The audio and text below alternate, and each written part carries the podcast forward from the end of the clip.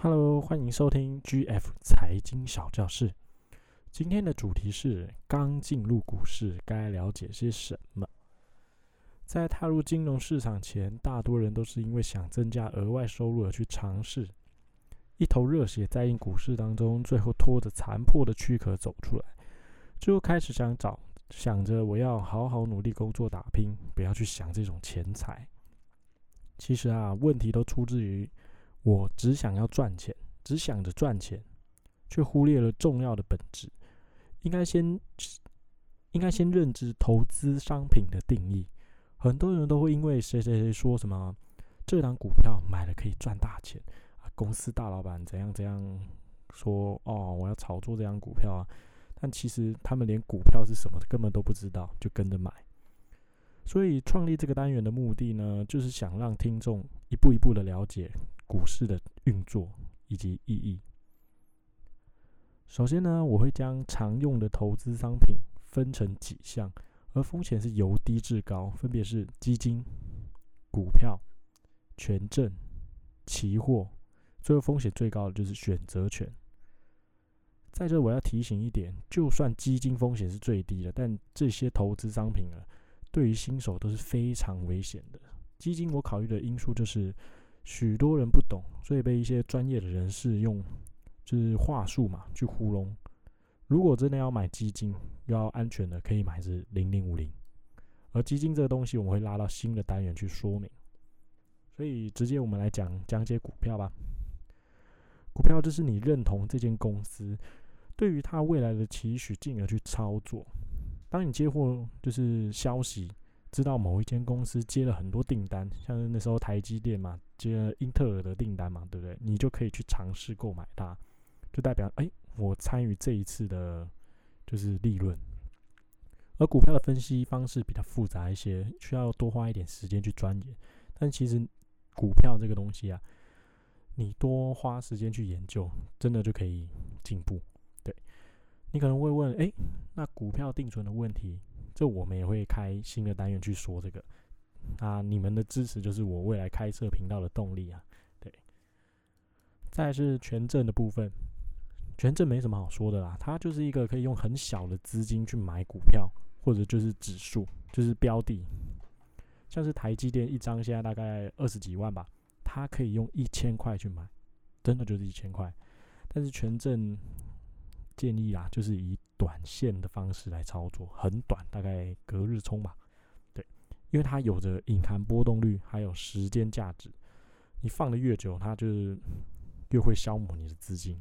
而隐含波动率这种东西哦，因为对应的券商是庄家，对应庄家是券商啦，啊，对，所以他们可以调整这个数值。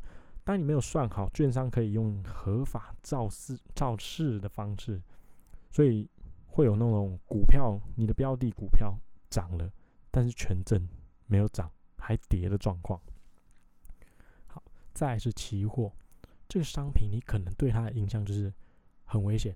然后会倾家荡产，没错，它是真的很危险。但其实你知道吗？期货的起源是用来避险的。其实真正危险的原因是因为人性的贪婪，把它当做投机的工具。而期货它有分股票期货、指数期货。那今天我们就只先谈到指数期货这个东西。指数期货呢，就是加权指数，呃。加权指数的未来值，呃，不知道大家知不知道加权指数是什么？加权指数就是台湾一些大大企业的股票的加总值，对。而分析方式很单纯啊，但它影响的数值太多了，所以这是比较高阶的商品，没有基础国际分析或解读那种国际新闻的能力啊，就还是不要去碰这个。但是你可以直接去学这个商品，跳过股票的部分。所以影响数值，就是像是某个国家元首啊，对不对？随便发个 Twitter 就能左右股市。像之前很久之前，金金正恩嘛说要发个飞弹，说要试射飞弹，哎，就害股市造成就是下跌的那种情况，恐慌啊。所以这个这个东西啊，通常我们会称作叫做系统风险，而系统风险是不可避免的风险，对。那再是选择权，为什么会说选择权风险是最高的呢？先前有说到嘛，我是以商品的从理解到操作来判断，选择权是所有商品最难懂的，用钱去体会，其实也你也抓不出一个所以然了。那赔了钱还知道，哎，选择权到底是什么？对，而选择权的基础啊，在其实，在我们的 Instagram 上有超白话的解说，对，可以待会去 follow 一下。那这商品啊，其实就像签乐透一样，你选定一个数值之后，假设它在很短的时间内达到，你的获利就是超额、超高的报酬。呃，我举个例子，像是今天指数假设在一二八五零，就算八五零、八五零好了，你觉得它会跌到七零零，那么中间就是一百一百五十点，对，然后你就选定一个一二七零零，就七百嘛这个数字，然后就是买进卖权，buy put。然后当今天哦指数哎真的莫名其妙就从一二八五零跌到一二七零零的时候，你的报酬率基本上可以达到一百趴左右，是报酬率，而不是获利哦。但因为这个商品啊真的非常复杂，什么白白铺啊、sales call 啊，哦，时间价值这些莫名其妙的东西，所以在分析还没有成熟以及指数判断准确不够够到八十五趴的那种朋友啊。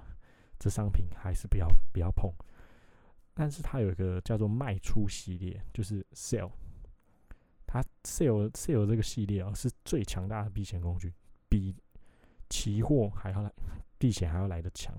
那这个部分我们当然也会开新的单元来说，但这个真的实在太深奥了，而且又是属于大资金的朋友来玩。但这种比较进阶的东西。